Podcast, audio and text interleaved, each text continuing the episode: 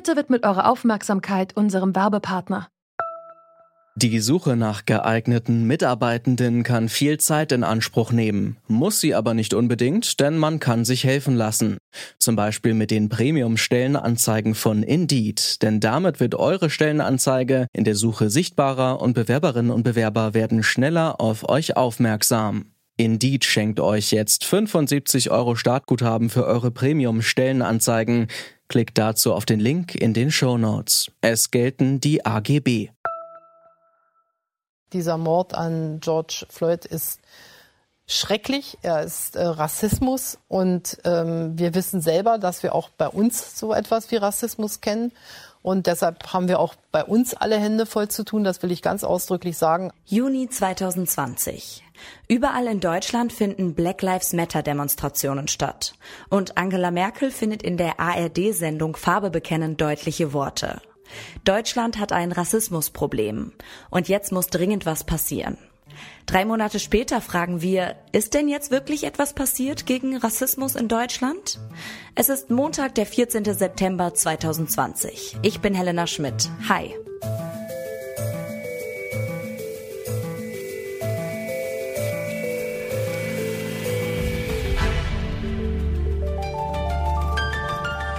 Zurück zum Thema.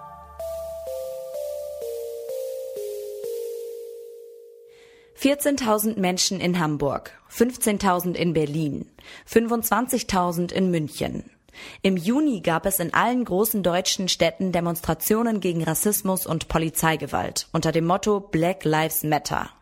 Angefangen hatten die Proteste in den USA, nachdem weiße Polizisten in Minneapolis den Afroamerikaner George Floyd ermordet hatten. Hierbei zurück zum Thema haben wir uns im Juni eine Woche lang mit dem Thema Rassismus in Deutschland beschäftigt. Während die Menschen in den USA immer noch regelmäßig auf die Straße gehen, ist es in Deutschland ruhig geworden um die Black Lives Matter Bewegung. Sarah Dankwa ist selbst Afrodeutsch und betreibt auf Instagram den Blog Melanindeutsche. Dort schreibt sie über ihre Rassismuserfahrungen. Ich habe sie gefragt, ob sich die rassistische Diskriminierung in ihrem Alltag seit den Protesten verändert hat. Also ich kann dazu sagen, dass die Menschen viel vorsichtiger geworden sind mit ihren Worten, also wie sie mich oder auch meine Freunde ansprechen. Ich weiß nicht, es kommt mir so ein bisschen vor, als wären die Menschen zurückhaltender und dass sie halt nichts Falsches sagen möchten, was einerseits natürlich mega cool ist, weil man ähm, dann nicht die unangenehmen Gespräche führen muss, um halt aufklären zu müssen und zu sagen, ja, hey, das, was du gerade gesagt hast, war jetzt vielleicht nicht so cool oder ein bisschen unangenehm. Aber andererseits habe ich auch ein bisschen das Gefühl, dass die Leute ein bisschen Angst haben, mit mir zu reden, was ich ziemlich schade finde. Aber im Großen und Ganzen würde ich sagen, dass alle ziemlich offen damit umgehen und auch bereit sind zuzuhören und ähm, neue Sachen zu lernen und zu erfahren, die sie halt vorher nicht wussten oder nicht so wahrgenommen haben.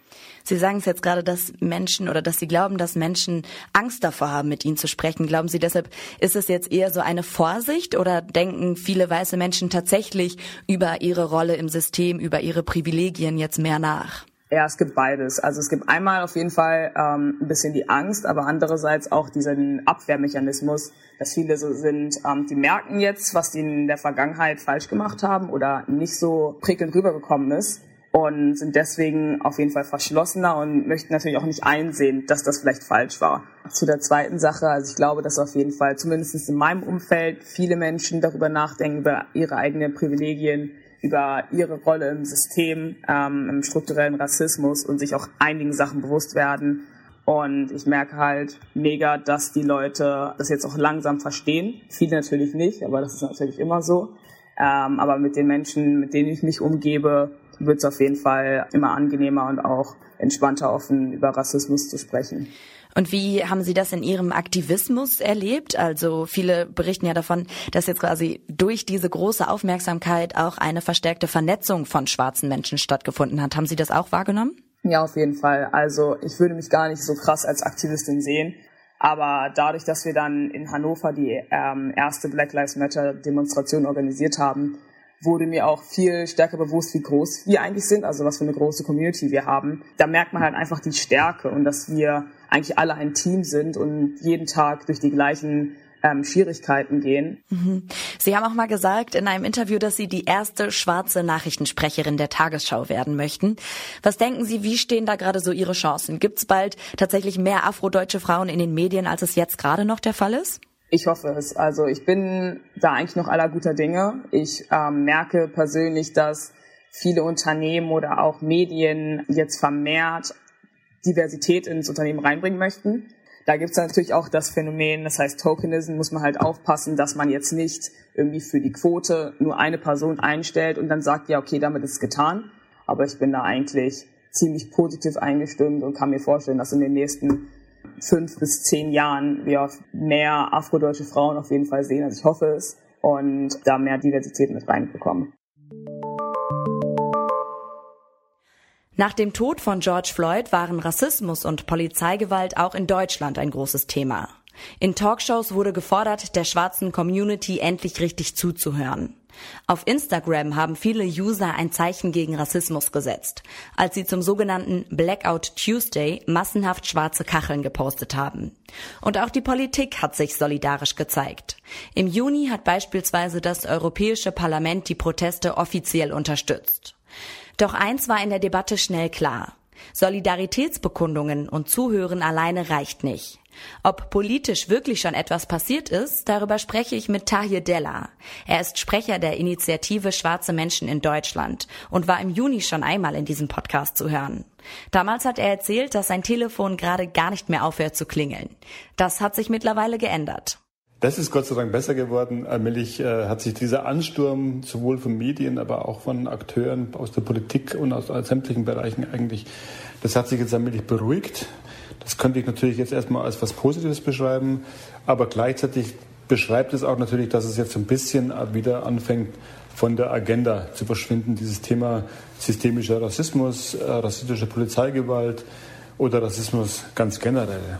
Die Kundgebungen sind ähm, hier in Deutschland zumindest weniger geworden oder finden nicht mehr so statt. In den USA gehen sie ja aber weiter. Braucht es die Demos dann hier nicht mehr oder warum ähm, wird es gerade nicht mehr so auf die Straße getragen? Naja, was schon beeindruckend war, ist, dass es so ein wirklich ein globaler Protest war. Natürlich nicht zu erwarten war, dass das tatsächlich auch nach wie vor so massiv oder so stark eben äh, reflektiert wird oder mit aufgenommen wird.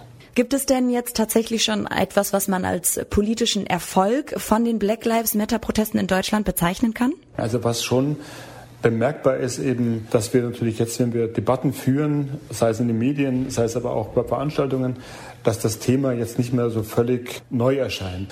Dass Menschen jetzt mehr und mehr erkennen, dass es eben auch ein in Deutschland ein ganz zentrales Problem ist äh, in der Gesellschaft, also Rassismus, institutioneller Rassismus vor allen Dingen. Was nicht stattfindet meines Erachtens oder zu wenig stattfindet, ist, dass die betroffenen Institutionen, Polizei und Justiz zum Beispiel oder eben auch äh, Bildungseinrichtungen, dass sie noch zu wenig an dieser Debatte teilnehmen. Und ohne diese Akteure glaube ich aber auch, dass diese Debatte nicht äh, geführt werden kann. Und natürlich so Entscheidungen wie Herr äh, Seehofer, diese Ablehnung der Studie über Racial Profiling oder Rassismus in der Polizei, das sind natürlich genau die falschen Signale. Also hier zu sagen, was verboten ist, findet nicht statt und deswegen gibt es keine Studie darüber.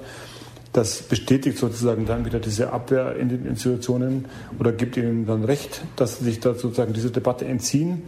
Und äh, ich hoffe aber, dass das nicht jetzt ähm, äh, sich so fortsetzt in der Politik, dass eben auch in der Politik Menschen endlich mal umfassend äh, sich damit beschäftigen wollen, also eine Bereitschaft endlich mal entwickeln, sich damit zu beschäftigen. Und was sagen Sie, was muss sich deshalb konkret in diesen Institutionen, die Sie jetzt angesprochen haben, tun, damit das Thema in Deutschland eben nicht mehr in Vergessenheit gerät? Die Institutionen müssen endlich erkennen, es gibt ein Problem. Man kann das nicht immer wieder wegdrücken, indem man entweder den Betroffenen nicht zuhört oder indem man die Forderungen der Betroffenen nicht ernst nimmt oder überhaupt aufgreift. Das Landesantidiskriminierungsgesetz, was es in Berlin jetzt gibt zum Beispiel, wurde eben auch so von der Polizeigewerkschaft aufgegriffen, dass gesagt wurde, ja, man müsste sich jetzt als Polizist halt immer überlegen, ob man jetzt hier angezeigt wird wegen rassistischen Verhaltens beispielsweise oder diskriminierenden Verhaltens.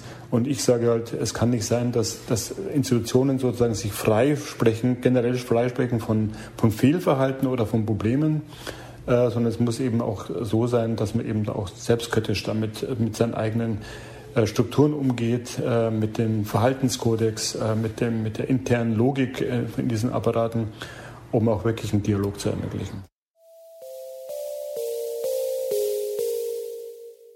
Was hat sich drei Monate nach den Black Lives Matter Demonstrationen in Deutschland getan? Sarah Dankwa findet, weiße Menschen sind vorsichtiger geworden. Als Afrodeutsche muss sie nicht mehr so viel aufklären und kann besser über Rassismus diskutieren. Und die schwarze Community weiß jetzt erst recht, wie stark sie ist. Tahir Della sieht das nicht so positiv, denn Institutionen wie Polizei und Justiz reagieren defensiv und stellen sich ihrem Rassismusproblem nicht. Politisch gilt also weiterhin das Statement von Angela Merkel. Bei uns gibt's noch alle Hände voll zu tun. Das war's von uns für heute. In der nächsten Folge schauen wir noch einmal zurück auf die Black Lives Matter Bewegung. Dann geht's um die Frage, was sich bei der Aufarbeitung des deutschen Kolonialismus getan hat. An dieser Folge mitgearbeitet haben Marita Fischer und Andreas Popella. Chefin vom Dienst war Charlotte Thielmann und am Mikro verabschiedet sich Helena Schmidt. Bis zum nächsten Mal. Ciao. Zurück zum Thema vom Podcast Radio Detektor FM.